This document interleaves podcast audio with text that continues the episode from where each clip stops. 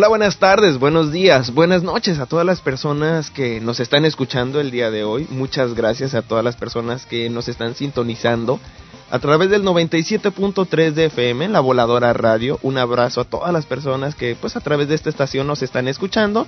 Allá en Amecameca, Estado de México, en México por supuesto. También muchas gracias a Radio Pirata, la intrépida allá en San Salvador, capital del Salvador, en el 97.8 de FM, también a la gente que nos está escuchando a través del 96.5 de FM de la Universidad Nacional de Santa Fe de Bogotá, allá en Colombia. También muchas gracias a todas las personas que a través de la nueva 1090 aquí de Molding Park, California, pues bueno, nos están escuchando y también a los que nos están descargando a través de la guion cloaca.podomatic.com. Este es el programa de la Cloaca Internacional. Y miren, les tengo muy muy buenas noticias. Ya habrán escuchado esta música que estamos pues que estamos escuchando de fondo. Esta muy buena música es una banda que bueno se ha popularizado muchísimo en México, aquí a los Estados Unidos está llegando también y que bueno, y en España han tenido una presencia que en tan pocos en pocos años pues han llegado a encabezar eh, importantes festivales de rock en, bueno en aquello en aquel país. Esperamos pronto también ya estén por acá por los Estados Unidos.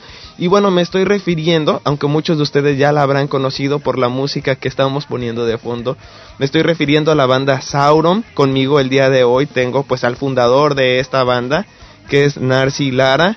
Hola, muy bueno, bueno, pues muy buenas tardes allá, eh, buenas noches, Narci, ¿cómo estás? Hola, ¿qué tal? Buenas tardes aquí, buenos días y buenas noches para el resto del mundo. Encantado pues de estar contigo, Ulises, con todos los radio oyentes para hablar un poco de, de Sauron. Un abrazo pues enorme a América, ¿no? Y al mundo. Déjame comentarles a todas las personas, bueno, pues que Sauron es una banda que nace en 1996, cuando ustedes pues eran, son jóvenes actualmente, muy muy jóvenes diría yo, pero bueno, en aquella época, ¿cuántos años tenían, este, Narci? Cuando empezaste tú con, pues con esa inquietud de, pues ya de formar una, una banda, ¿no? Pues mira, ya por el 96, ya con, yo tenía personalmente 17 años, ya teníamos en mente pues, pues formar una banda del corte como Sauron, ¿no? De corte épico, en el cual tratara pues temas literarios en sus letras, sobre todo pues la vertiente fantástica. Y con una base sólida de heavy metal pues aunar nuevos instrumentos no folclóricos como la flauta la gaita el violín. Entonces pues nos pusimos a trabajar en lo que fue nuestra primera maqueta recuerdo la cripta del duende allá por el 96 y prácticamente en cuatro meses logramos pues darle forma a unos siete u ocho cortes de la formación actual solamente estábamos Antonio Ruiz y yo, pero que poco a poco la banda fue creciendo, metiendo nuevos músicos, progresando. Y fíjate, quién no lo diría que a día de hoy estamos ya a punto de editar nuestro sexto álbum de estudio, ¿no? Después de cuatro maquetas y casi 14 años de, historia. Claro.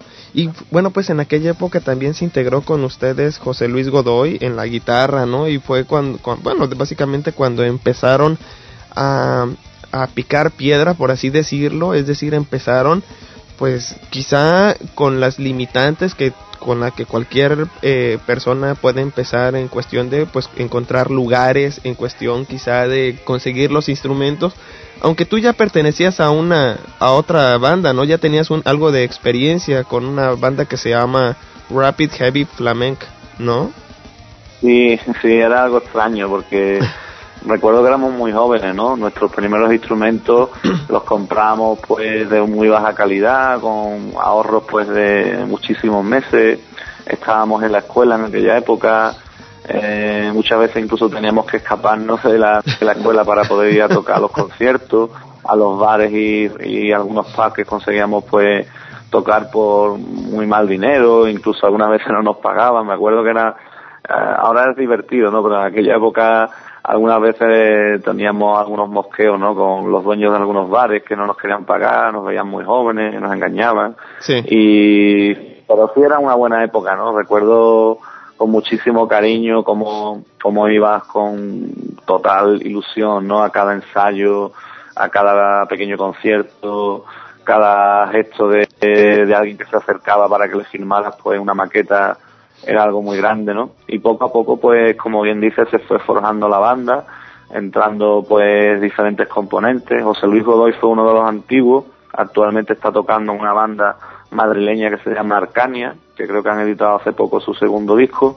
y por cuestiones pues de trabajo, ya que fuimos creciendo, claro, y cada uno tuvo sus responsabilidades de trabajo, familiares, etcétera, pues fue cambiando un poco la, la formación. Yo de aquella época tengo muchísimo, muchísimo cariño a la primera maqueta, que como antes he citado se llamaba La Cripta del Duende, porque fue una maqueta que tenía un tinte mágico, mágico en el sentido de que había tal fraternalidad ¿no? entre los componentes, tal, tal amistad, tal hermandad, tan, tanta ilusión por, por presentar ese proyecto a, a los diferentes festivales locales que había aquí, y era tanta la ilusión que nos, que nos, que nos tiraba a todos hacia adelante que yo acuerdo, yo me acuerdo de noches enteras sin dormir eh, escuchando una y otra vez la, la, primera maqueta que logramos plasmar ¿no? y, y fue pues con un escaso recurso económico fue con muchísimo trabajo con poquísimo tiempo pero creo que ese fue el punto de, de partida ¿no? de una banda pues que de que quién lo diría que hoy día pues tiene una legión pues de miles de fans alrededor del mundo con, con seis discos casi ya, ¿no? Con cuatro maquetas, con varias giras nacionales y hemos participado por montones de proyectos, de conciertos y es algo pues pues que uno mirando atrás, ¿no? Eh, lo, lo valora, ¿no? Mucho positivamente todo todo este proceso, toda esta trayectoria que tiene que tiene el grupo. Fíjate, Narci, cuando uno, usualmente he escuchado la historia de muchos rockeros y muchos rockeros en la primer producción, pues en muchos casos ellos mismos la hacen, es decir, ponen una grabadora y pues a grabar, ¿no? Eh, a sacarle el, el cassette en aquella época, pues en el 96 no estaba tan popularizado lo que era el, el CD, ya empezaba a existir, medio a existir, pero todavía no llegaba a muchos lugares sin embargo, ustedes se meten a un estudio, estudio La Factoría, allá de, en San Fernando, ¿no? Que, provincia de Cádiz. ¿Cómo, cómo, fue, ¿Cómo fue esa parte en la que ustedes vivieron? Don, ¿Cómo le hicieron para primero contactar a, a, un estudio y posteriormente conseguir el dinero? Porque no creo que sea, haya sido algo demasiado barato, ¿verdad? Claro, Mira, la, eh, la, aspiración máxima de, un, de una banda de, de aquella época en, aquí en nuestra ciudad era pues tocar en un festival que se llamaba Local Rock, que se, celebraba pues cada verano en, en, la playa de aquí de nuestra ciudad, en la playa del Castillo. Entonces el llegar el llegar a tocar ahí era lo máximo a lo que a lo que aspiraba pues un grupo de, de chavales, sobre todo como nosotros estaban empezando casi siempre pues eh, ese festival lo capitaneaba una banda pues ya consolidada de aquí de la zona que se llamaban los hermanos Dalton. Y Josema Dalton que era su principal compositor eh, tenía un estudio en el cual pues la mayoría de las bandas de aquí de la zona grababan. Cuando tuvimos la oportunidad y reunimos aquel dinero que estoy hablándote de cinco no fue exactamente seis mil pesetas antiguas ya esa moneda no existe ni en España, ya tenemos el euro, pues 6.000 pesetas antiguas, no sé, podrían ser 35 euros, 36 euros, en dólares no sé hacer, hacer el cálculo ahora mismo, pero vamos, un dinero mm, totalmente simbólico y significativo para ocho, ocho canciones, ocho temas que, que llegamos a grabar la primera, en la primera maqueta. Nos metimos ahí y me acuerdo perfectamente que lo grabábamos todo en una mañana fue llegar, enchufar, tocar todos a la vez.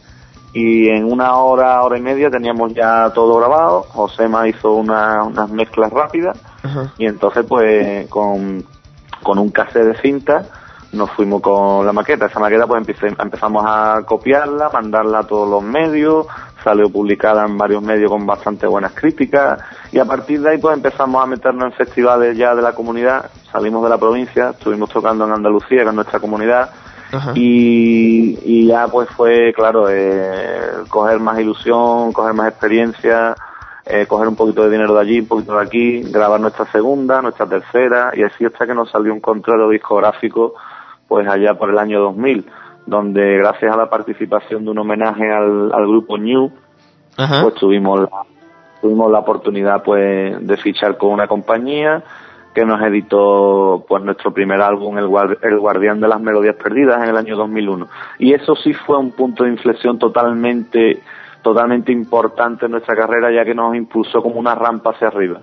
Nos permitió meternos en los festivales grandes de, de España como fue Viña Rock en el Lorca Rock tocando con bandas pues eh, no sé como Angra Overkill Creator bandas súper grandes que en nuestra vida habíamos pensado pues que podíamos tocar con ellas. Claro, imagínate tocar en los bares de nuestro pueblo con las bandas hermanas de aquí del barrio a tocar con, los ídolos tuyos de toda la vida, ¿no? Ese fue, yo creo que el punto más, más eh, significativo donde la banda realmente empezó su ascenso, ¿no? hacia donde está ahora mismo. Fíjate que eh, sí te entiendo en el aspecto de que, bueno, pues gracias a este trabajo que también nosotros estamos realizando. Pues jamás nos imaginamos cuando estábamos chavales que, eh, por ejemplo, el día de hoy tendríamos a invitados para entrevistas a gente como tú o a gente de otras bandas, ¿no? Que igual y, y desde chavitos nunca, nunca pensábamos siquiera conocerlos, verlos eh, mucho menos tenerlos en una entrevista, ¿no? Entonces, sí entiendo el, la emoción que puede causar y bueno, y estar a la altura, ¿no? De los grandes también y por supuesto Sauron. Sauron es una banda profesional, por supuesto, en todos los aspectos en los que se quiera ver, solamente así se podría entender también el por qué tantos años han, se han mantenido y además con una, pues bueno, pues con una ascendencia en cuestión de, admiradores, ¿no? Y gente que disfruta lo que ustedes están haciendo. Y fíjate, ahorita cuando, bueno, pues cuando yo escucho la letra de las canciones, pues veo todas esas partes medievales. Sin embargo, me voy a ir con un par de, un par de canciones. Me voy con la de El arquero del rey, primera y segunda parte. Y de Hobbiton a los Gamos, esta producción de Sombras del Este del 2003 y la primera el Guardián de las Melodías Perdidas del 2001. Así que con este par de canciones yo me voy y regresamos para seguir platicando y bueno, y para seguir comentando esta parte que bueno, que para que sigamos con la historia. Así que señores, señoras, no se despeguen, regresamos.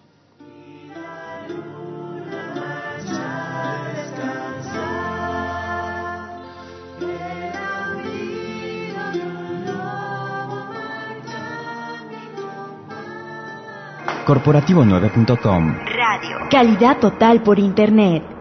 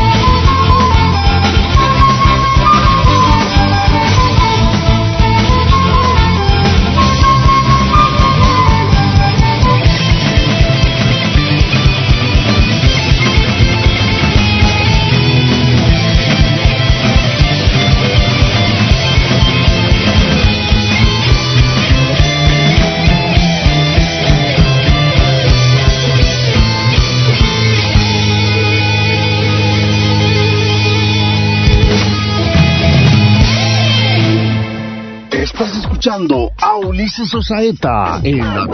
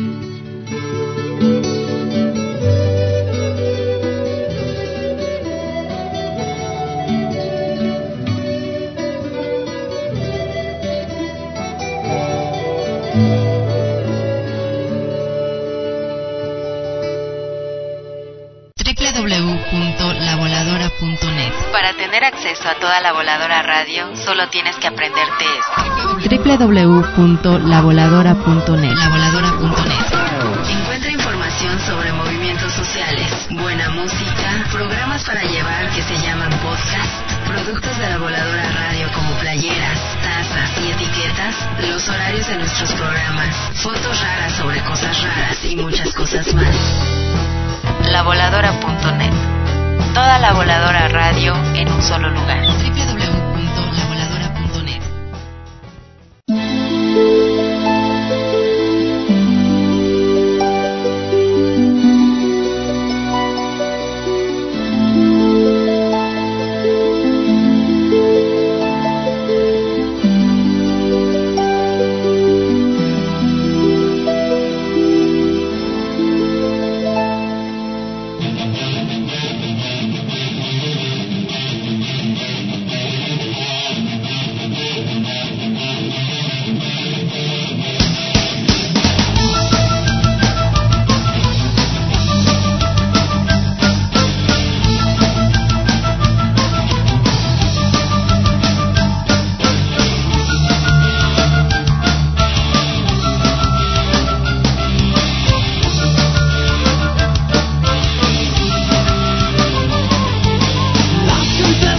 comarca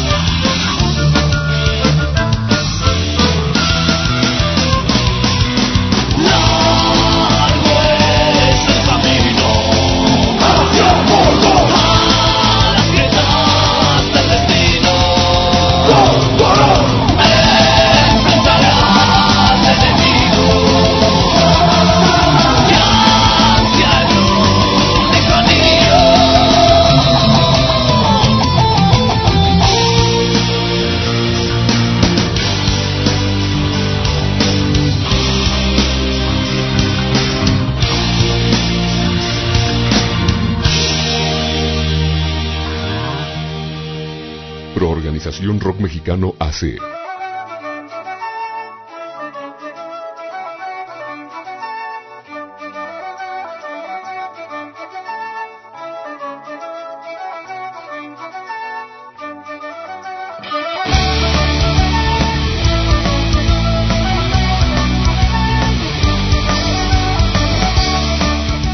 Bueno, señores, regresamos 991-7736 con el área 626 para que se comuniquen con nosotros. ¿Y qué tal? ¿Qué tal estas canciones?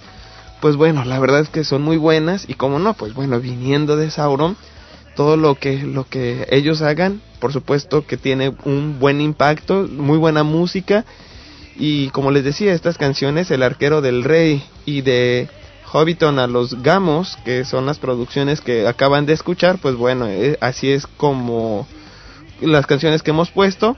Eh, la primera, como les decía, es del El Guardián de las Melodías Perdidas, una producción del 2001, y la producción de Sombras del Este, que es donde hemos puesto la canción de, de Hobbit, de Hobbiton a los Gamos, esta producción del 2003. Muchas gracias a todo el equipo técnico. En controles, en controles, R22 de Anel Melgarejo del Corporativo 9.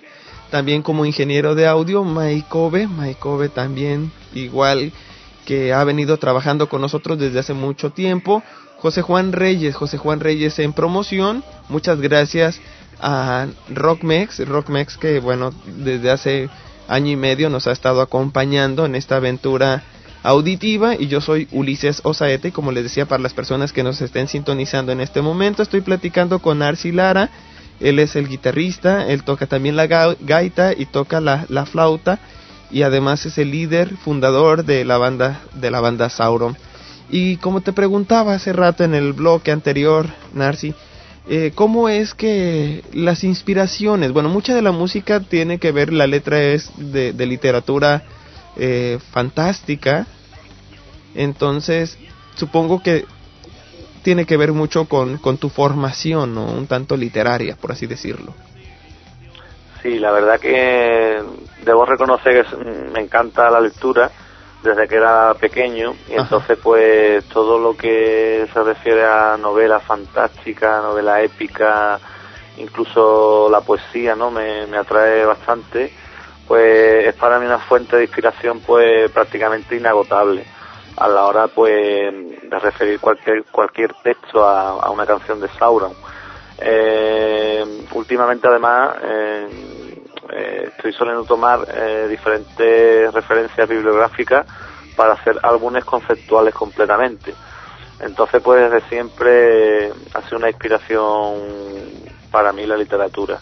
Eh, diversos autores, tanto españoles no como del resto del mundo, han sido y han formado parte de la, de la base letrística literaria de, de la banda, ¿no?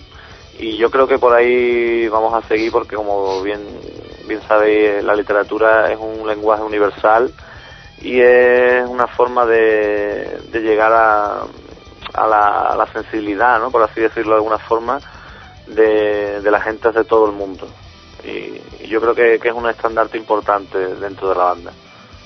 Fíjate que ahorita, bueno, pues que escuchábamos esta producción de, de Sombras del Este, es una una bueno que solamente hemos escuchado una canción. Para los que ya hemos escuchado toda la producción pues nos damos cuenta que es una obra basada en el Señor de los Anillos. Eh, incluso bueno pues es en esta en este en esta producción cuando a ti se te se te detecta un, un problema de garganta pero antes de tocar ese tema sí me gustaría bueno pues eh, irme a la, la, inspiración, ¿no? Que es la del, del, del libro El Señor de los Anillos, esta, esta producción, que además en algunos lugares, en algunos blogs han comentado que, que de haberla cantado tú, esta producción en inglés, que seguramente hubiera aparecido o hubiese sido parte del soundtrack de la película El Señor de los Anillos. bueno, me alegro, mucho de, esa, de esas ideas, ¿no? de esas opiniones del público. Yo la verdad que mm, estoy muy orgulloso de ese disco, fue una de las producciones más interesantes ¿no? y más laboriosas dentro de la carrera de Sauron. Es un disco doble en el cual pues se incluyen 17 o 18 canciones, no recuerdo perfectamente ahora cuántas eran, pero eran en torno a 18 y 19 canciones y cada una de las cuales pues tenía una personalidad bastante, bastante marcada y tenía un trabajo pues de fondo muy interesante, muy grandilocuente. Eh, solamente el recordar de cómo tuve que estudiar el libro, ¿no? El primer capítulo del Señor de los Anillos a fondo. Eh, encerrarme en mí mismo, ¿no? Y intentar llegar a lo que quería transmitir el autor. Eh, luego transmitir eh, con la música eso que he leído, ¿no? Eso que, hemos leído, pues ahora lo queremos plasmar en música también y queremos pues que la música forme parte de la letra, no que vaya por un lado la música y por otro lado la lírica, sino que sean todo un conjunto.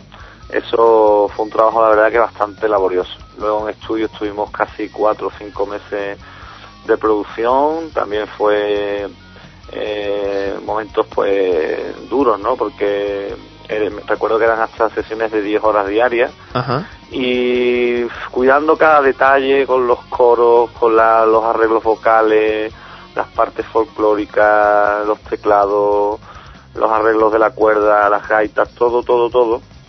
Queríamos que fuese al milímetro para que se convirtiera pues en un disco no como como con el tiempo yo creo que está haciendo no una referencia importante dentro pues de del folk metal y mucha gente de los seguidores que nos, nos escriben en nuestra página web en nuestro MySpace que nos ven por los conciertos nos preguntan que si retomaremos esta esta producción para completar la trilogía y yo la verdad que nunca lo he echado nunca lo he echado para atrás porque esa posibilidad puede existir dentro de un futuro lo que pasa es que, como comprenderán, mm, la banda necesitaba también beber de otros tipos ¿no? de literatura para, para completar su carrera, ¿no? Y en ese momento yo creo que estuvo suficiente del Señor de los Anillos, estuvo suficiente eh, el tiempo prestado a Tolkien, pero que sin lugar a duda queda la posibilidad de retomarlo en un futuro y completar la, la obra. Porque además teníamos necesidades de, de demostrar, ¿no? Otro tipo de,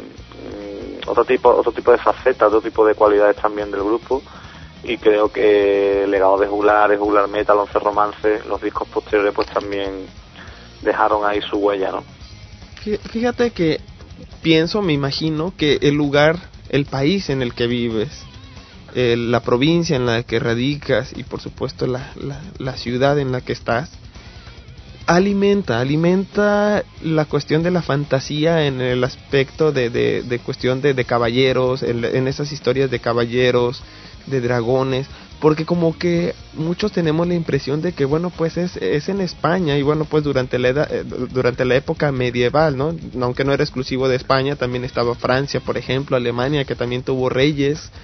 Sin embargo es en España como también parte de un imperio no que, que dominó por por muchos, por muchos años donde se empiezan a gestar esas historias, ¿no? Que, que bueno, al, al, no tener comunicación a veces los, los poblados de un lugar a otro debido a, a los bosques inmensos, pues justo en, eso, en, en las entrañas mismas de esos bosques es donde se empezaban a generar muchas historias contadas por los ancianos, donde supuestamente veían dragones, donde supuestamente llegaban los, los caballeros y eran atacados quizá por hordas de, de ladrones, ¿no? Tu misma, tu misma ciudad allá en San Fernando, San Fernando, España, tuvo que edificar incluso eh, pues fortificaciones para evitar el, el asalto de los ladrones que eran pues gavillas demasiado grandes y que tenían asolada a la población de San Fernando cuando recordemos que San Fernando era una población pues pequeña de 300 400 habitantes aproximadamente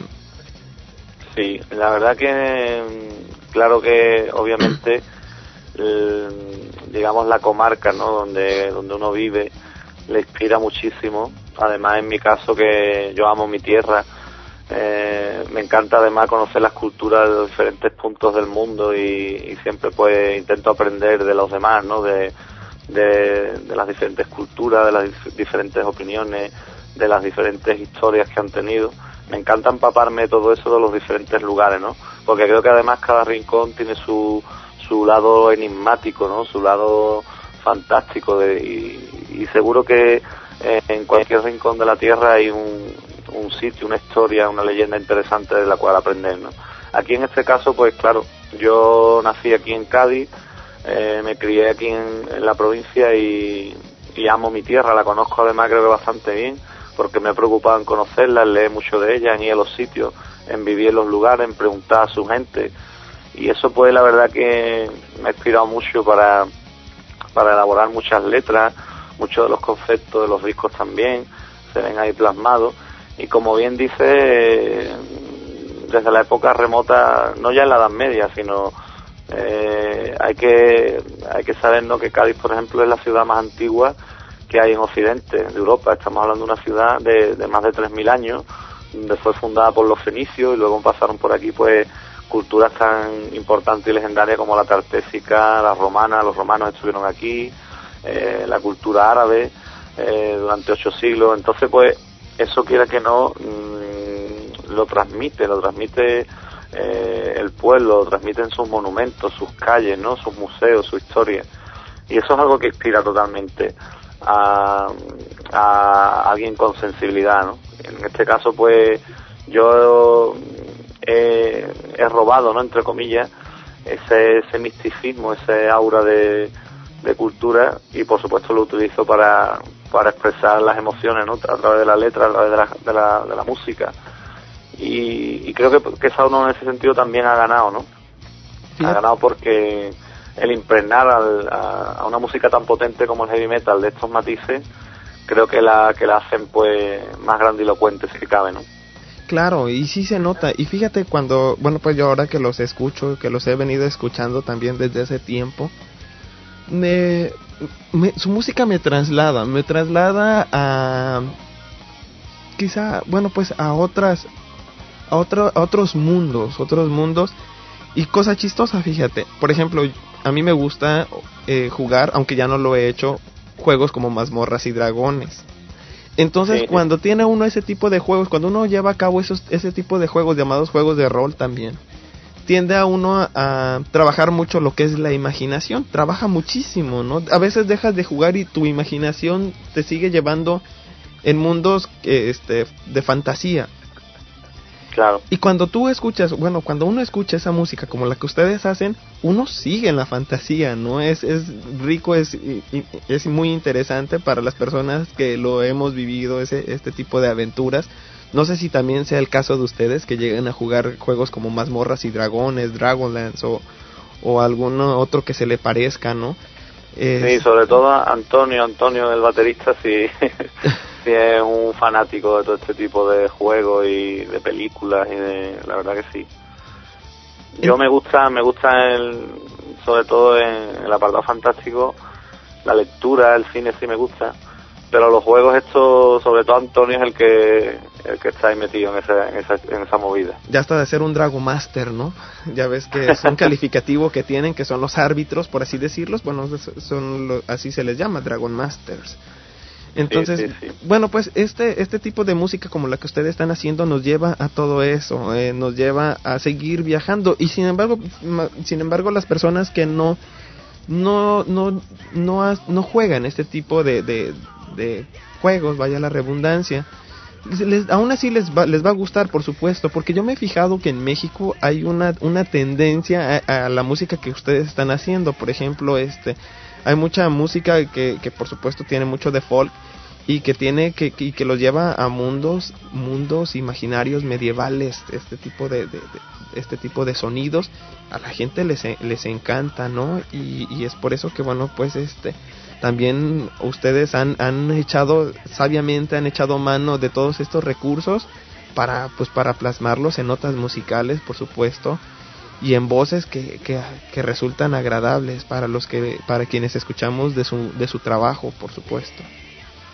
Claro nosotros mmm, lo que sí intentamos es que el folk sirva sirva como como medio no como medio al heavy metal no que el, que el que la música metal se haga esclava del folk sino que realmente mmm, creo que es un matiz importante no en la personalidad de Sauron y la decisión de, de seguir con una carrera pues evolutiva y original y escoger los elementos folk eh, en función de la canción y no al revés. No sé si me explico. Sí claro. No es que queramos eh, por fuerza pues utilizar ciertos elementos folk siempre como patrones, ¿no? Que se repitan y, y tengan que estar ahí porque sí, sino que realmente teniendo como base una historia, una, una letra, ¿no? Una, una base lírica, pues a partir de ahí elaboramos lo que es la música y siempre lo hacemos así.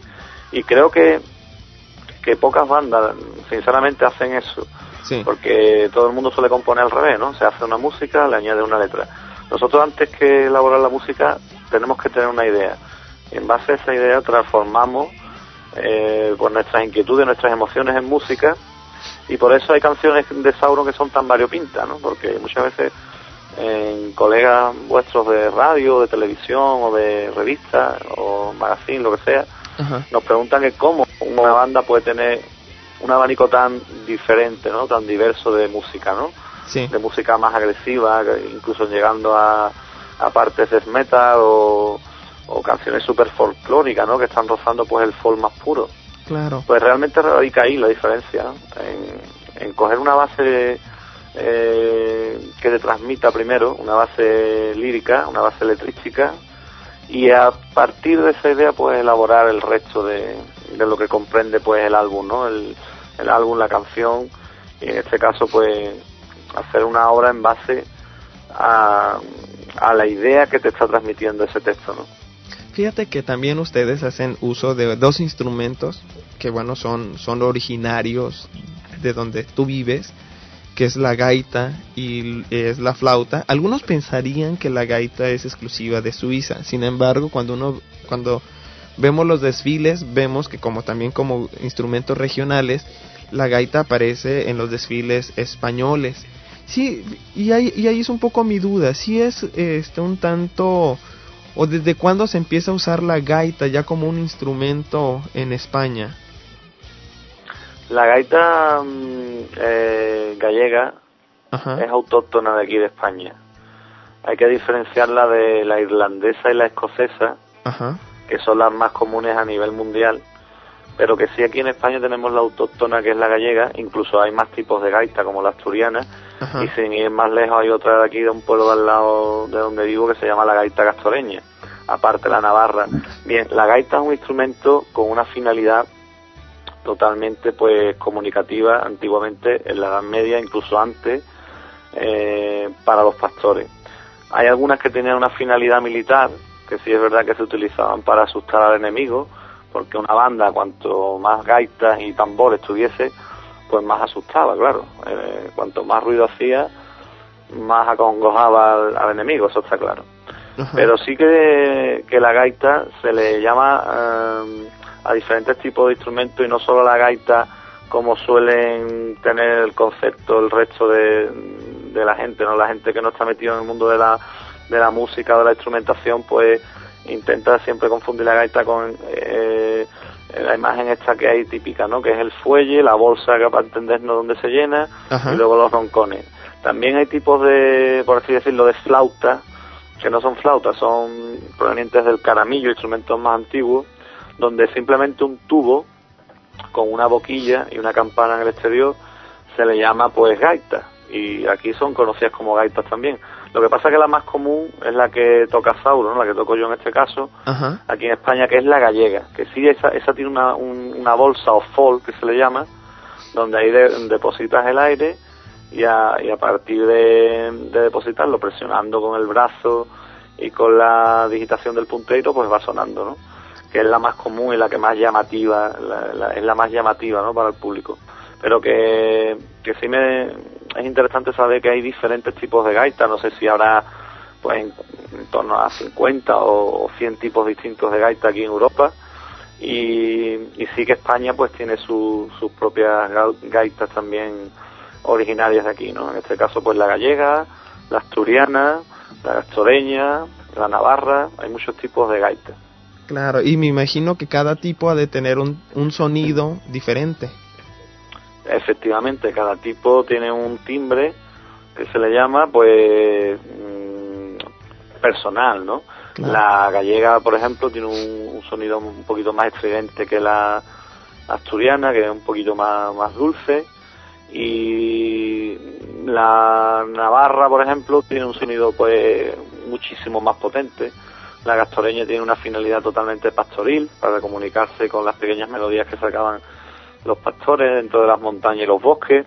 Sí. Y entonces, pues, es interesante saber todo esto, ¿no? Fíjate, es bastante interesante. Incluso yo ahorita que, que me dices que la bolsa de aire tiene el nombre folk, tiene Fol, ese nombre. fol. O folk. Sin K, ¿eh? O Sí, sin K. F, F, F-O-L, Fol se llama. O folk. Porque yo ya estaba deduciendo que entonces la música folk tendría algo de relacionado con, con esta parte o del, del cuerpo de una gaita, ¿no? Entonces yo ya estaba Mm, deduciendo otras cosas. Sí, la verdad que no he, no he investigado la etimología de la palabra, pero seguramente eh, quizá haya algo por ahí. Eh, realmente la palabra folk viene de folclore. Folklore. Y el folclore, el folclore, claro, es, digamos, eh, la cultura, por así decirlo, de determinada de, de- de un pueblo, ¿no? Claro. Y el folclore, pues, de, por ejemplo, del sur de España es diferente del norte. Dentro del norte, pues, hay diferencias también. Y cada pueblo, cada comarca, pues, tiene su folclore. Lo de folk sí es interesante. Investigaré a ver si llevas razón. Porque- que quizá tenga algo de, Algo que ver. de vinculación, claro. Porque sí, yo, yo, a lo mejor no, porque dices como termina con D, pero yo estaba pensando que etimológicamente había ahí alguna relación si es que se escribía igual, pero ya me, ya me aclaraste que no. Y bueno, fíjate, bueno, pues, y volviendo a tus producciones, sobre todo en esta, esta producción del 2003, Sombras del Este, tú empezaste, tú ya, ya venías cantando, ya habías, eh, bueno, estabas cantando en El Guardián de las Melodías Perdidas, luego aparece también Sombras del Este, y fue la última, la última producción donde tú cantaste, ¿verdad? Porque se te detectó una enfermedad de garganta. Sí, estuve cantando desde el 96 cuando se funda el grupo, cuatro maquetas de larga duración. Estuve pues dando conciertos como, como anotaba al principio de la entrevista, pues en diferentes pueblos, en, a lo largo de toda la, de la provincia, de la región. Luego sacamos el primer disco, hicimos la gira también por toda España. Sacamos el segundo y, y tuve un problema de, de nódulos en la garganta porque aparte del grupo me dedico a enseñar también a, a niños, porque soy maestro de música, Sí, y entonces pues estoy todo el día trabajando con mi instrumento, que es la voz, ¿no? claro. Eh, la verdad que cuando for- mm, tienes que forzar al 100% este instrumento tan importante, ¿no? Como es la voz, cinco o seis horas diarias todas las mañanas, luego tienes que ir a ensayo, luego tienes la gira, luego tienes que grabar, tiene, llega un momento que, la voz me dijo hasta aquí podemos llegar, entonces me vi aceptado y no tuve más remedio que parar un poco el, el motor, ¿no? ¿Cómo Lo te- que pasa que claro, nos Sí, sí, perdón. ¿Cómo te diste cuenta del problema de la garganta? ¿Que dejaste de, de alcanzar las notas que tú tenías? ¿O empezaste a sentir dolor? ¿Cómo, cómo se detecta? Sí, fue- fueron pequeños dolores que empecé a tener, luego empecé a quedarme un poco ronco, no llegaba bien a las notas en los conciertos, por la mañana en el trabajo luego pues también me resentía. Entonces cuando tuve que ir al logopeda me, me dijo que parara, que parara, que no que esto no iba a buen puerto. Entonces, claro, eh, me fastidió bastante, ¿no? A mí, a la, a la banda y a mí, porque nos cogió prácticamente eh, al principio de la gira de Sombras del Este. Tuvimos que meter un sustituto, luego empezamos a buscar vocalistas. Eh, la idea era que yo me recuperara pronto y, volver rápido a los escenarios. Lo que pasa que estos, este tipo de problemas no, no se suelen curar de un día para otro y tuve que tuve que reposar bastante, ¿no? Entonces, pues ya a partir de ahí el grupo decidió mm, hacer pues pruebas a diferentes vocalistas Ajá. hasta que apareció Miguel, gracias gracias a Dios, ¿no? apareció Miguel y, y era una persona que se acoplaba totalmente a la filosofía del grupo, a la personalidad, a su timbre de voz, mm, un gran amigo, una gran persona, entonces no hubo duda ahí que, que habíamos dado con, con la persona adecuada, ¿no? Para, para hacer la voz de Sauron, pues ya de, Oficial. de por vida, ¿no? Claro. Claro. Y de- sabes qué, y ahorita que, que comentas de Miguel voy a aprovechar el espacio para mencionar pues quiénes son los que integran a la banda Sauron, me corregirás si, si por ahí me falta alguno, por favor. Bueno, por supuesto, Sí. tú eres el, el fundador, Narci Narci Lara, guitarra, gaita, flauta. En algún momento también dentro de la, de la fundación estuvo José Luis Godoy, que fue guitarrista, que en el 2000 se salió de la banda por cuestiones personales. Eh, Miguel Ángel Franco, que es que, a quien mencionamos, que es el vocalista, el actual vocalista. Estaba Antonio Ruiz en la batería, que también fue uno de los fundadores, por así decirlo. Sí. Bueno, pues de los que empezaron el, el- la agrupación. Raúl Rueda en guitarra, José Gallardo en bajo y bueno, pues y en teclados está Santiago Carrasco y bueno, ellos son los que actualmente conforman la banda Sauron en, algún momento o en su pasado han tenido otros otros elementos que han se han estado pues moviendo constantemente Sofía uh, Cuarengui en los violines en algún momento estuvo Francisco Garrido en teclados, violín, gaita y segunda flauta. Abraham Spugnatum en el bajo. Ana Crisman en teclado. Y bueno, y, y creo que hasta ahí también estuvo por ahí un muchacho de, de, nombre Pedro Gómez, ¿no? Sí, también estuvo. Y vamos, hay varios también. Recuerdo ahora otro que se llamaba José Carlos, Adolfo, han sido varios. Porque sí. la verdad que el tiempo que lleva la banda en activo ya son casi 14 años y como comprenderás pues ha habido tiempo ¿no? de, de, de, buscar y de meter a los integrantes pues ideales que en este momento pues yo apuesto que son los que están ¿no? y, sí. y seguramente no, nos den muchos discos y nos den muchas giras y nos den muchos conciertos pues la verdad que eh, desde que se forja una banda hasta que logra pues un clímax, ¿no? Por así decirlo, por, eh, tienen que pasar pues por varias etapas, varias fases y una de ellas pues es esta de ida y venidas de integrantes, ¿no? Eso yo creo que toda banda que Sí. está sobre la faz de la tierra pues lo ha tenido que, que vivir, ¿no? Pues sabes que ahorita vámonos con otro par de canciones. Antes de regresar vamos por supuesto a, con- a continuar platicando de la historia de Sauron, que es también algo que, que nos mueve, que nos interesa. Me voy con un par de, canción de canciones, me voy con la de Sandra, que es, viene en la producción del legado de Juglares, esta producción del 2005, y también me voy con La Musa y el Espíritu de Juglar Metal, esta producción del 2006. Así que con este par de canciones les recomiendo escúchenlas.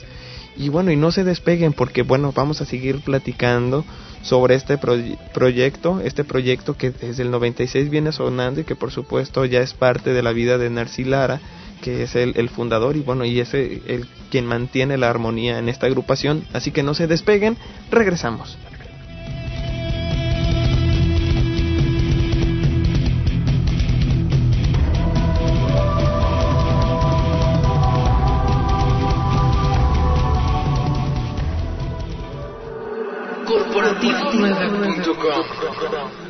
2009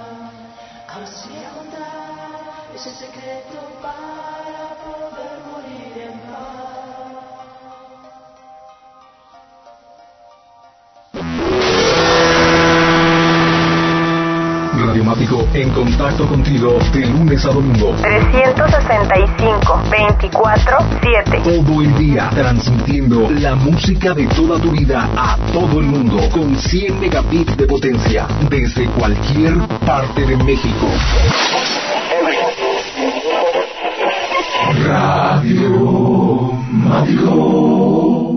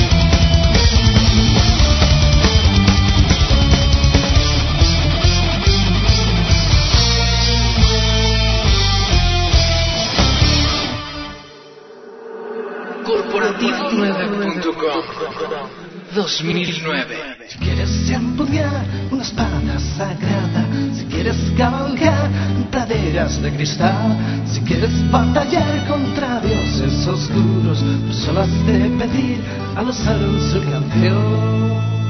One, two, three.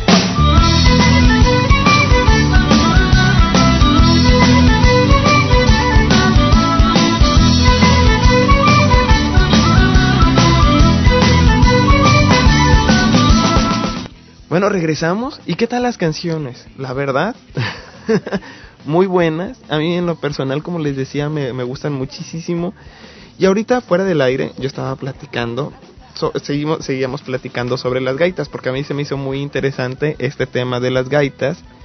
Y, y, le y me comentaba Narci que, que, bueno, pues, que también hay que afinarlas y que las variaciones de ambientales pueden afectar al instrumento. Pero bueno, mejor él que es el experto, que nos platique un poco. Narci, ahorita que, que comentabas esa parte, ¿no? De las gaitas, de que al ser un instrumento Sí. demasiado antiguo. Claro. Sí, sí, sí, como bien ha- has introducido, es un instrumento bastante antiguo. Tenía una finalidad, como ya digo, pues comunicativa entre los pastores, ¿no? Eh, para llevar sus rebaños de una ladera de la montaña a otra, para comunicarse entre ellos, pues, por ejemplo, eh, se avistaban lobos o a la hora de comer, tenían diferentes melodías y también, por supuesto, la finalidad militar, ¿no? Que tenían. Ajá. Eh, como son tan antiguos, mm, a la hora de. Y, y la verdad que las producciones, las reproducciones que se hacen hoy día son bastante fieles a las antiguas, pues. mm, son instrumentos que, claro, se hacían con esa finalidad y nunca se pensó que podían ser instrumentos que entraran dentro, por ejemplo, en este caso, de una banda de heavy metal, ¿no? Sí, claro. Entonces, como se hacía, claro, como se hacían para ser tocadas solas, el gran pro- problema que presentan, y yo creo que por eso no es un instrumento que se haya introducido, por ejemplo, en la música clásica, ¿no? Una gran banda de, de orquesta o, en- o una banda de metal, ¿no? De, eh, metal me refiero ahora de, de viento metal, ¿no? La- estas grandes bandas militares que hay ahora. Sí. Nunca creo que se haya llegado a meter ese tipo de instrumentos por el problema de la afinación. Y es que las variaciones climáticas Ajá. afectan muchísimo a las maderas eh, cuando las comprimen o, o hay un cambio brusco de, de temperatura de calor, ¿no? un gran golpe de calor, eso afecta to- totalmente a la estructura interna de la gaita y entonces le, le hace una- unas variaciones de, de afinación tremendas. Aparte, pues la payeta, que digamos el alma del punteiro, el punteiro estamos hablando en la parte donde se realiza la digitación, para que la gente lo entienda que nos escucha, Ajá. donde los dedos se mueven, como eso es una especie de flauta Ajá. y entonces pues los dedos van moviéndose tapando diferentes agujeros para, para producir la melodía, ¿no? Pues al, al- en la punta en la punta, en la punta digamos superior es donde se incluye la, la payeta, la payeta es una es una doble lengüeta de caña donde se le se le hilvana un pequeño hilito y entonces ese ese eh, ese toque digamos de cada gaita es muy importante porque dependiendo del tamaño de la payeta de cuánto eh, eh, digamos purifiquemos el, la ranura donde va a entrar el aire y eso también varía muchísimo el sonido total que para tocarla en un grupo de heavy metal como Sauro hace falta pues antes de dar un concierto de tocar una canción o de hacer una grabación afinarla con eh, teniendo como referencia por ejemplo un teclado no un diapasón o, un- o una guitarra el do de una guitarra Ajá. y entonces pues un proceso de, de, de varios minutos vamos te lleva tiempo afinarla bien ¿Cuánto tiempo incluso si está aproximadamente? sí pues por lo menos 10 minutos para tener una buena afinación y de calentamiento hacen falta por lo menos 10 o 15 minutos. Incluso Wow. hay un problema que si se ha pasado de, de calor o de frío y, y la gaita pues mm, digamos ha aumentado mucho de tonalidad o ha bajado mucho, hay que esperarse hasta que se regule. Es así de, de fuerte, pero es que es verdad. Wow. Entonces es un problema, claro, añadido a, digamos, a- al show, ¿no? A, a la hora de entrar a un estudio a grabar. La gaita es, es muy, muy, muy, muy personal y muy caprichosa en ese sentido. Y hay que tener Sí. cuidado ahí. Fíjate, ¿cuánto tiempo te llevó a aprender a tocar la gaita? Mm, Yo siempre soy de los que dice que aprender a tocar un instrumento nunca se aprende del todo, ¿no? Porque yo cada día intento, pues, ensayar, investigar, intento superarme a mí mismo. La gaita sí es verdad que hace ya que la toco por lo menos 10 años y fue gracias a, a mi amigo y compañero anterior del grupo, Francisco Garrido, Sí. que precisamente estuvo haciendo el servicio militar allí en Galicia. Galicia, pues, de nuestro pueblo está bastante lejos, son unos mil kilómetros los que hay. y él estuvo allí, ¿no? Entonces él me comentaba que en sus ratos libres le, le picó la curiosidad de aprender a tocar un instrumento como la gaita y se iba allí a, a la- al, al bosque o a, la- o a las montañas y empezaba a practicar así. Y entonces, pues, claro, al principio imagínate que quien está aprendiendo, eso suena como un gato maullando de mal. Cuando empieza uno a tocar, eh, es hor- horrorífico el sonido que sale. Sí. Pero claro, él poco, poco a poco fue aprendiendo, compró varios métodos, un amigo de allí gallego que le enseñó también, y él me enseñó a mí, tuve el honor de que me regalara su primera gaita, a partir de ahí me piqué, ya empecé a buscar, a- compré una gaita nueva, Sí. y ya pues nada, cada día pues intentando mejorar un poquito hasta el día de hoy. Y bueno, ya es así. ¿En qué, en, en qué producción ya aparece por primera vez la gaita? Bueno, pues déjame comentar las producciones que tienen, sobre todo lo, lo que vienen siendo las primeras maquetas o demos. En el 96 ustedes arrancan con la cripta del duende, posteriormente en el 97 viene regreso a, la, a las tierras medias y todo, todo por supuesto me imagino que inspirado en esta obra del Señor de los Anillos, no sé si esté bien. En este Sí, segundo. sí, también, también tiene cosas allí. Algún día seguramente editaremos la- las maquetas porque son muchos seguidores las que nos lo están pidiendo. Sí. Y seguramente en algún acontecimiento especial, algún aniversario algo, sacaremos una edición. Estaría muy bien, fíjate. Bueno, luego viene la de Legado de Juglares de 1999 y Orígenes, que es en el 2000 y que ya, bueno, pues es, no sé si esté bien, pero al menos así lo, lo he registrado yo, como es la, la primera producción que graban en Madrid, ¿verdad? En los estudios Oso. Sí, esa ya es la primera. En ese momento... Y la gaita. Perdón. Sí, perdón. Sí, sí, sí, perdón, ah, bueno, disculpa. y que para eso iba. De, ¿En qué momento es donde aparece la, la gaita? Pues mira, la gaita, realmente la gaita real, porque sintetizada sí es verdad que la metimos desde la primera maqueta en el 96, sí metimos alguna sintetizada, pero la gaita real, real, la introducimos en el año 2002, mientras grabábamos el, el disco Sombras del Este. Sombras del Este. Ahí hay, ahí hay canciones, sí, como La Posada del Pony Pisador, o la del cumpleaños de Bilbo, ahí hay canciones donde se utiliza la gaita real, con todo y cada uno de los problemas de afinación que te digo. Ajá. Y entonces pues ahí ya sí nos vimos capacitados para, para meterla. Antes hubiese sido una, un error porque no, no dominábamos bien el instrumento, ¿entiendes? Oh, ya. Y preferimos, no preferimos no, no arriesgar ese, ese elemento. Claro, fíjate, y luego, bueno, pues ahorita que estaba mencionando las, la- las maquetas o los demos, ustedes te- aparecían con un nombre, incluso, sí, bueno, pues en estas, en estas, en estas cuatro producciones, ustedes aparecen con un nombre que se llama Sauron Lamdert, que era el nombre de un duende, donde parte de la fantasía, fantasía de ustedes o fantasía de algún, de un autor ahí, de otro autor. La cripta del duende me acuerdo que fue eh, una inspiración que tuvimos cuando nos hacíamos la, la sesión de fotos que acompañan a esa primera maqueta. Ajá, Nos la tuvimos que hacer en una especie de cripta bajo tierra.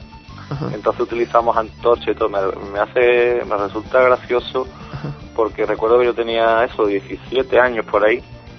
Y entonces pues éramos unos chicos muy, muy, muy, muy fanáticos de todo lo fantástico, ¿no? Y dentro de la fantasía, pues todo lo relacionado con las hadas, los duendes, ¿no? Me acuerdo yo que leíamos mucho Dragonlance por aquella época. Y entonces nos inspiró, pues, ese, ese tipo de, de títulos y ese tipo de, de canciones que lleva esa maqueta. Y luego Sauron Lander, sí, se lo, se lo otorgamos a, ese duende como un poco iconográfico, ¿no? A cuál era la idea que queremos presentar, pues, pues al público, ¿no? Un poco la idea que perseguíamos de, del grupo con la bandera por bandera que tenía por bandera pues la literatura fantástica y en aquella época como te digo pues muy volcada con todo lo referente a, a las brujas a la, a la fantasía pues más común eh, pero una forma muy muy muy personal no que la tomó Sauron ¿no? los duendes la- los hobbits toda toda aquella época Claro. Que me acuerdo además que fue esple- esplendorosa no en el sentido de que nuestros shows los acompañábamos con ropaje de fantasía ambientados con, con estos matices, Fí- Fíjate, malabaristas. fíjate que perdón que te, perdón que te interrumpa, fíjate que de eso era lo que te, te quería preguntar, pero me están marcando aquí que me debo de ir a un par de canciones. Así que me voy a ir con un par de canciones y vamos a regresar para platicar de en qué consistían estos shows que ustedes hacían y que además fueron muy característicos en, en todas las presentaciones a las que ustedes pues llegaban, ¿no? Así que me voy con, con dos producciones, dos canciones de su última producción de 11 romances desde Al Andaluz. Me voy con la canción Más allá de la tierra prometida y con la de Zulema, que como bien me decías, este nombre de origen árabe, ¿verdad? Es, Sí, eh, me voy con estas dos canciones, estaremos platicando por supuesto ahora que regresemos sobre los shows, sobre las inspiraciones, bueno pues sobre algunas de las canciones que bueno han, re- han sido y han representado ser parte de, de tu identidad ya y también como no de, de las experiencias que les han tocado vivir dentro de, de- del ambiente musical, ¿no? Así que con este par de canciones me voy, no se despeguen, regresamos, recuerden 991-7736 con el área 626 para que se comuniquen con nosotros o a través de internet en la cloaca arroba hotmail.com. Yo soy Ulises Osaeta, estamos transmitiendo desde Los Ángeles, California para todo el mundo. Muchísimas gracias, no se despeguen, regresamos.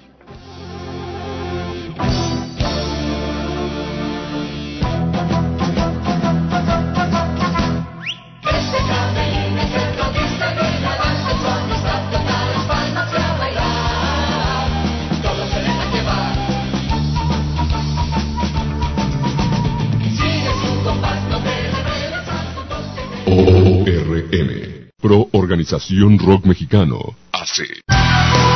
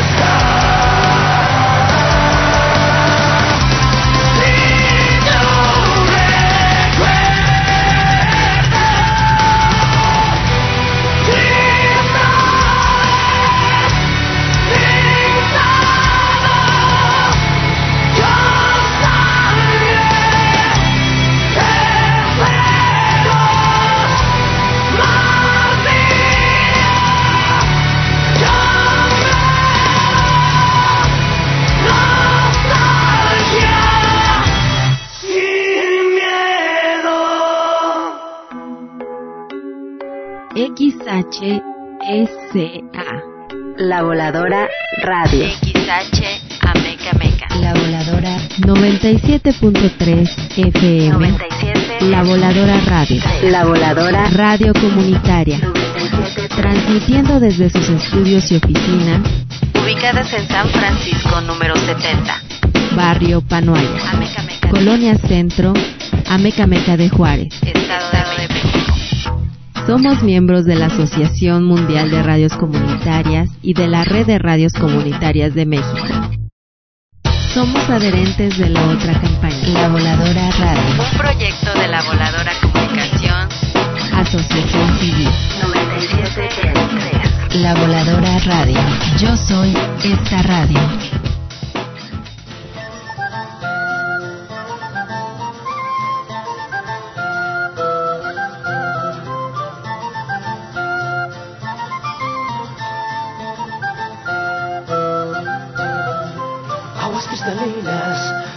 Curtida piel, por mis ocho hijas reinaré. Viento de levante, quieres ser tú mi corcel, te prometo el mundo, ti lo conquistaré.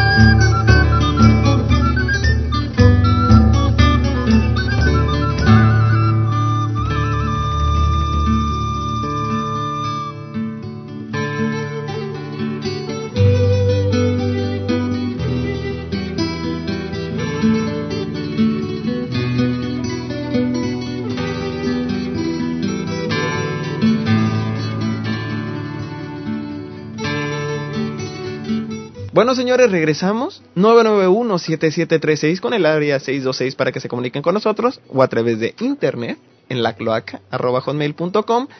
Y bueno, ya como les estaba, les estaba, como de- habíamos dejado inconcluso hace rato sobre los eventos que, que organiza Sauron. Ahora actualmente Sauron, en algún tiempo se llamaban Sauron Lamdert, pero bueno, eh, ellos se, se distinguían mucho porque en cada una de sus presentaciones, o al menos en la mayoría, pues ellos llegaban con una una serie de, de también de personajes que eran propios, eran propios de la música que ellos interpretan, propias también de- del folclore español, llegaban con bufones, llegaban con malaba- con malabaristas, con gogos, llegaban con juegos de pirotecnia también. Entonces, ¿cómo, ¿cómo van surgiendo esas ideas? Es decir, a yo sé que a cualquiera se le puede ocurrir quizá presentar este tipo de, de, de- de personajes, pero no todos lo hacen. Además porque implica muchísimas cosas, ¿no? Implica, bueno, pues cómo se va a organizar, cómo se van a organizar, en qué momento van a entrar, cuál va a ser la el mensaje que van a dar, por supuesto, eso es algo muy importante. Así que muchos quizás se quedan en la imaginación, en, el mero pensamiento. Sin embargo, ustedes lo han llevado a la práctica, ¿no? Y eso es algo que se agradece. Pero ¿cómo, cómo es que empiezan a hacer esta, esta, inqui- eh, pues esta inquietud? Sí, pues mira, desde el principio yo recuerdo que en la maqueta de Regreso a las Tierras Medias, que data de 1997, ya ahí decidimos pues preocuparnos bastante sobre la estética que presentaba el grupo. Yo creo que la sesión, la, la sesión fotográfica que tenemos ahí, eh, aparecemos todos pues con maquillaje, con ropajes medievales, y entonces fue algo que nos inspiró bastante de cara a llevarlo a, lo- a los directos. Eh, estuvimos buscando pues malabaristas que amenizaran algunas canciones con, con fuegos, con masa. Luego con el tiempo pues fuimos metiendo también pirotecnia, eh, eh, siempre aderezando también las tablas con grandes telones, ¿no? Donde la iconografía de las portadas pues estuviera presente o otros símbolos.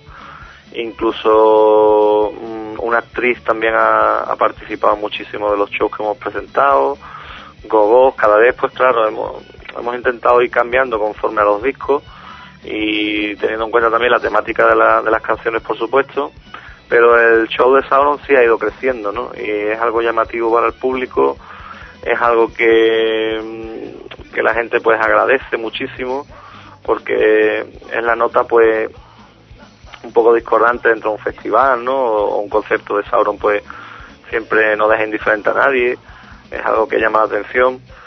Y en, la- en el último disco la temática sí fue un poco más, más seria, entonces, pues ahora estamos pensando mm, darle un nuevo lavado de cara a lo que es la presentación del show de cara a la gira que viene. En, en el formato que lo hemos hecho hasta ahora eh, ha estado bien, pero ahora queremos hacer también algo nuevo y estamos ya pensando, pues, en poner paneles laterales, pues, con diapositivas, meter telones nuevos, iconografía de banderines mm, que tengan emblemas del disco, que hagan referencia a alguna canción, algún show teatral antes de empezar, no sé, algo original.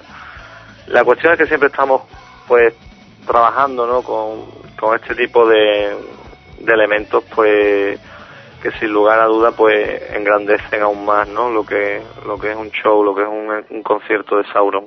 Sí. Y, y- les queda bien, fíjate. Es decir, este, como, como dices tú y como digo yo, la gente lo, lo agradece.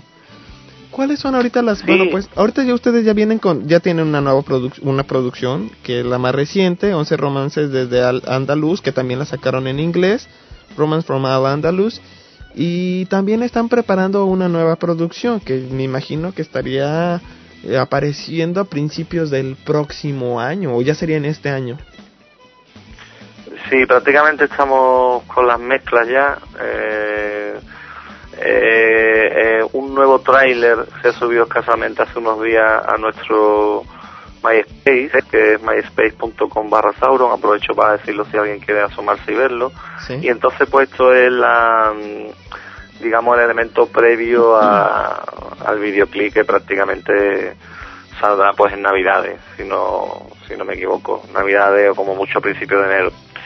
Y la, el pensamiento es publicar el, el disco en, en lengua castellana pues en febrero o marzo de 2010 y también estamos pues inmersos de cara ya a la publicación en, en el idioma inglés también pues seguramente después del verano de 2010 Eh, hemos hecho hemos tomado la decisión de hacerlo en los dos idiomas porque la verdad que está habiendo un aumento muy drástico de seguidores de Sauron en habla no hispana no Claro. y eso es importante también. Gente pues de Norte Europa, de, de Norteamérica, ¿no? también hablamos de Canadá, en este sentido que nunca hemos tenido se- seguidores por allá, eh, algunos focos también de Estados Unidos, porque ya nuestros seguidores de, de Latinoamérica sí es verdad que estaban eh, ahí siguiendo al grupo desde hace varios años ya, ¿no? Pero que hay otro sector de público que también demanda pues eh, discos de Sauron en, en inglés, ¿no? Y ahí estamos trabajando también en ello. Pues está bien.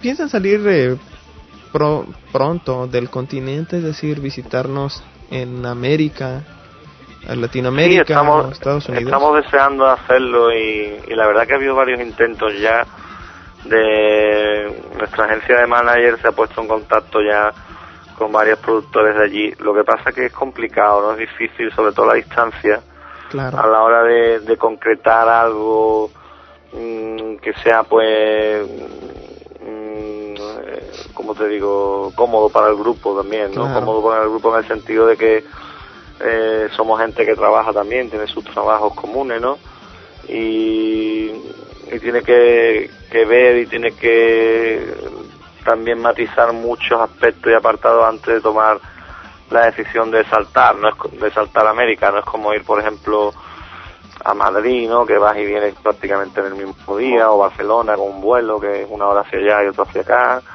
Estamos hablando ya de, de irnos para allá como mínimo pues una semana, Sí. donde todo hay que dejarlo bastante bien atado y además que nuestro salto a América queremos que sea pues de una forma digna, ¿no? Claro. eh, presentando un show pues en condiciones, en un sitio en condiciones para nuestro para nuestro público de verdad yo creo que sería un error ir allí de forma pues poco organizada, ¿no? Que no estuviese claro eh, todo todo lo que vamos a presentar, cómo lo vamos a hacer, los equipos, los técnicos. Lo más Yo, profesional más claro, más vale esperar un poquito y, y cuando veamos la posibilidad clara de presentar allí pues un concierto de Sauron de forma grandilocuente como intentamos hacerlo aquí siempre pues será el momento y, y seguramente pues pues dejará huella no A- dejará huella allí a, a todos los seguidores que están esperando que vayamos. Algún si algún promotor eh, con verdaderos intereses de traerlos a los Estados Unidos o llevarlos a México, Argentina, quizá no a Colombia o Venezuela, se podría poner en comunicación o para ponerse en comunicación lo podría hacer a través de su página de MySpace, supongo. Sí, sí, a través del MySpace o nuestra página sauron.com somos nosotros mismos la- los que gestionamos y además somos muy, muy, muy, muy detallistas con los seguidores. Nos escriben cientos de emails al día, pues contestamos todos los emails. Eh, las sugerencias que nos dan las tomamos en cuenta. Porque la verdad que Sauron, mm, si los seguidores no tendría sentido, ¿no? Y, y vemos que, que ellos son no una parte importante del grupo, sino la parte más importante, ¿no? Es la filosofía un poco de, de los seis componentes del grupo, ¿no? Claro. Eh, los seguidores son el todo, son aquellos que van a verte, son aquellos que compran tus discos, que te escuchan, que te critican una canción, que te analizan una melodía y obviamente esto es un dame y recibe, ¿no? Eh, nosotros Claro. intentamos poner lo máximo de nuestra parte y ellos nos responden conforme a lo que proponemos y eso es una comunicación bilateral que, que es importantísimo que esté ahí siempre. Entonces, a los seguidores intentamos siempre darle lo mejor, ¿no? Y por supuesto, tratarlos y, apoyarlos y en todo lo que está en nuestras manos y, y atenderlos, ¿no? Dentro de nuestras posibilidades, claro. Bueno, entonces, pues que, bueno que sí sea. Y sabes que muchísimas gracias. Ya, ya nos están marcando que nos tenemos que despedir. La verdad, han quedado muchísimas cosas que platicar. Yo siempre he dicho que las dos horas son insuficientes de este programa. Sin embargo, bueno, pues a veces tenemos que alinearnos a tiempos. Y es por lo cual ya que básicamente tengo que, despedir el programa. Andamos un poquito rozando de tiempo.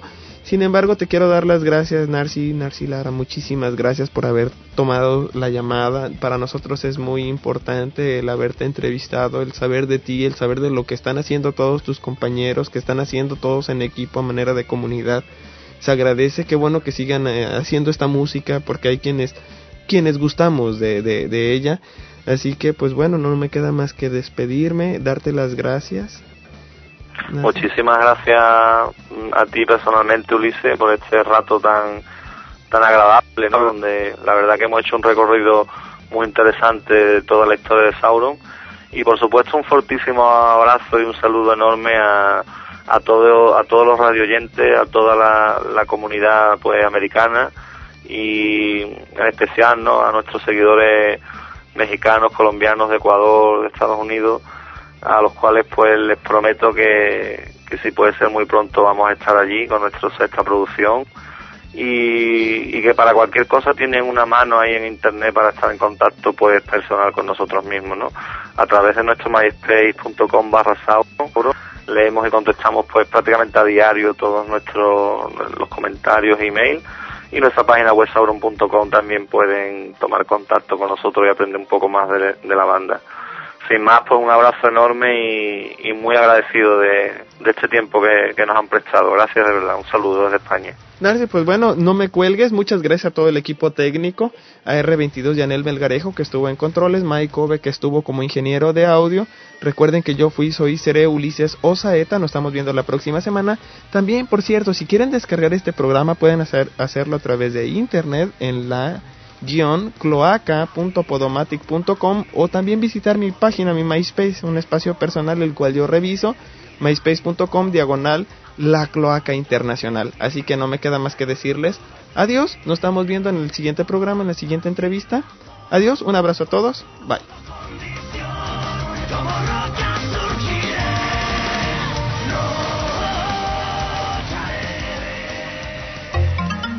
Radialistas y Corporativo 9 presenta.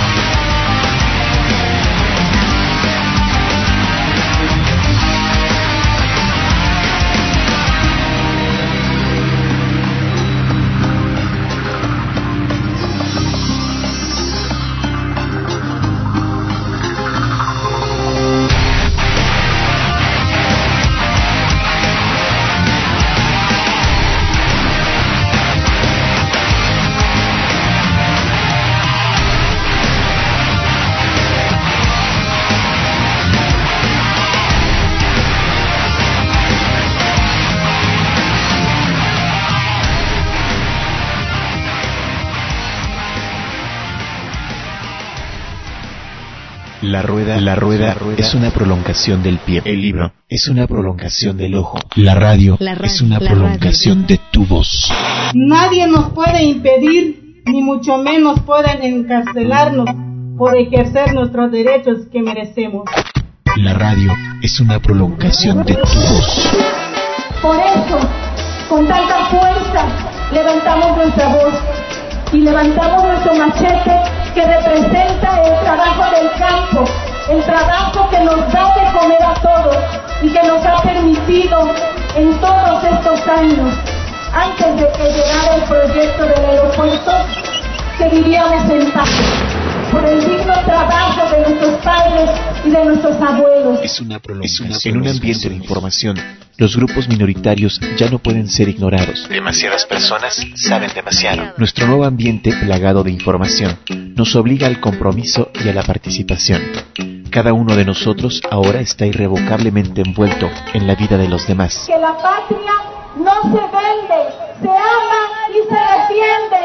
La patria no se vende, se ama y se defiende. La lucha sigue. Participar, reunirse, estar informado, analizar lo que nos dicen, buscar otras respuestas, cuestionar, solidarizarse con otras luchas, emprender nuestras propias luchas, es el mejor antídoto contra el miedo. Faltan abrazos, falta emoción, faltan gestos de buen corazón, falta tu risa, falta calor, falta trabajo, falta un montón.